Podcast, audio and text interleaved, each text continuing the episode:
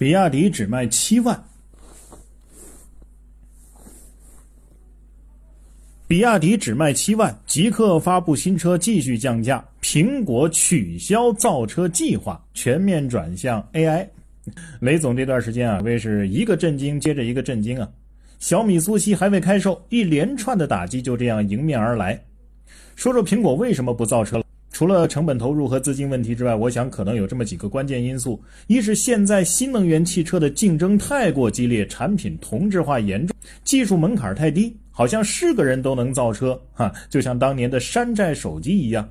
除非有革命性、颠覆性的创新和改变，就像当年苹果手机淘汰了各种山寨手机一样，否则的话，即便是做了，也没有什么太多的利润空间。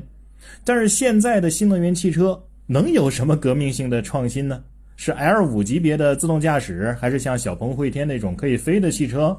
好像都过于遥远。而且，即便是从现在开始，也已经落后于谷歌呀、华为啊，或者是小鹏了。